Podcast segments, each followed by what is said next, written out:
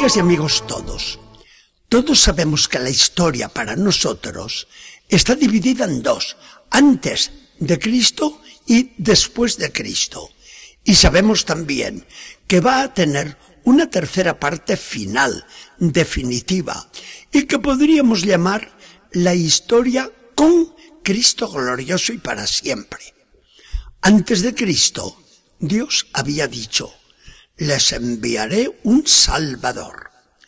Cuando vino Cristo, el mismo Jesús nos dijo, el reino de Dios ha llegado a ustedes.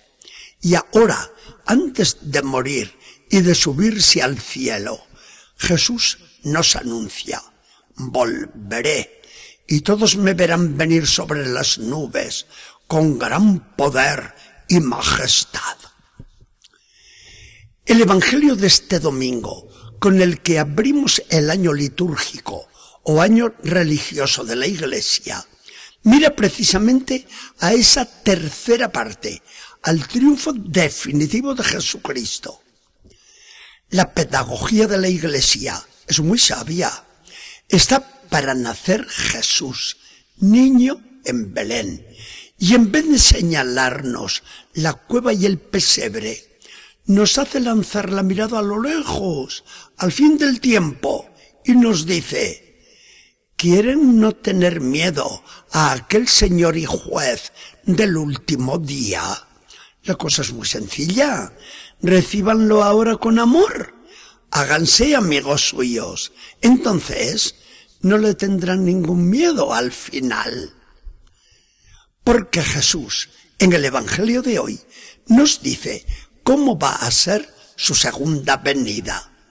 Ocurrirá una catástrofe tal en el mundo, en el cielo, en la tierra y en el mar, que los hombres morirán de espanto y de terror. Pero como Jesús habla a sus amigos, a nosotros nos dice, ustedes no tengan miedo, eso es para los enemigos.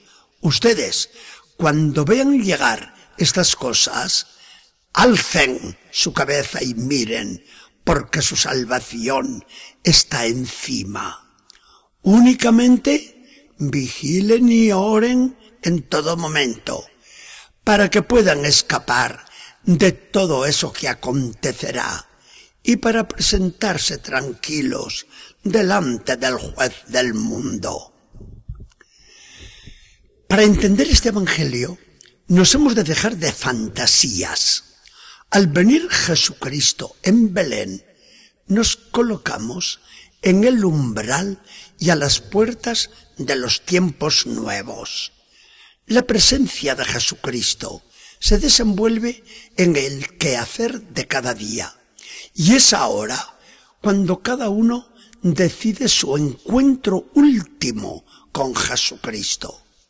Todo hombre, cuanto más el cristiano, que sabe bien estas cosas, todo hombre entiende que están íntimamente unidas tres presencias de Jesucristo.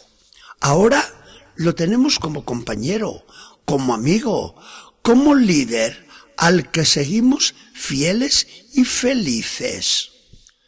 Al acabar nuestra vida, le damos el último sí lo escogemos definitivamente. Morimos con Él. Al fin del mundo no cambiarán nada las cosas. Se manifestará y se confirmará lo que hemos hecho ahora con Jesucristo, como Jesucristo y por Jesucristo. Lo hemos acogido con amor, hemos vivido como Él nos manda, hemos trabajado por Él, hemos muerto en su gracia. Entonces Jesucristo no será para nosotros el juez terrible, sino el Salvador, que hará aparecer ante todos los hombres y ángeles la gloria que cada uno se ha conquistado. Teniendo presente todo esto, vemos cómo el fin del mundo es para cada uno el fin de su propia vida. Y comprendemos bien el aviso de Jesús. Miren que sus corazones no se emboten con diversiones inútiles, borracheras y afanes de la vida. Que su último día no caiga como un lazo sobre ustedes y queden metidos en la trampa.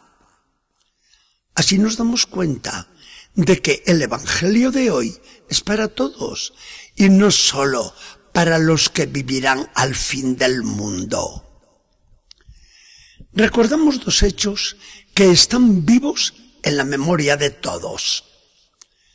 A la Madre Teresa de Calcuta no le sorprendió su fin aquel 5 de septiembre, cuando se disponía a ir a la Eucaristía. Pero seis días antes, la noche del 31 de agosto, la princesa encantadora pensaba en todo menos en que ya no vería más el sol. Jesucristo vino casi a la vez por las dos, por la joven princesa de Inglaterra en el accidente desastroso dentro de la opulenta y bella ciudad de París, y vino igualmente por la ancianita monja con un impensado ataque al corazón dentro de la miseria de un barrio de la India. Pasa el tiempo y estos dos hechos no se nos van de la memoria como una lección soberana de Dios. El encuentro del Señor con cada uno se puede realizar en cualquier parte, en el momento más inesperado y de la manera menos pensada. El caso es que al toparnos con Jesucristo le podamos decir sencillamente, aquí estoy, Señor, te esperaba. Vigilen y oren. Es la única recomendación de Jesús en este día. Recomendación tantas veces repetida en el Evangelio. ¿Por qué lo inculcaría tanto Jesús? San Pablo nos añade, amen y amense mucho, así serán santos e irreprensibles en su vida delante de Dios nuestro Padre y estarán dispuestos a recibir al Señor Jesucristo cuando venga con todos sus ángeles y santos. Hay que darse cuenta de la visión tan grandiosa que nos ofrece la vida cristiana.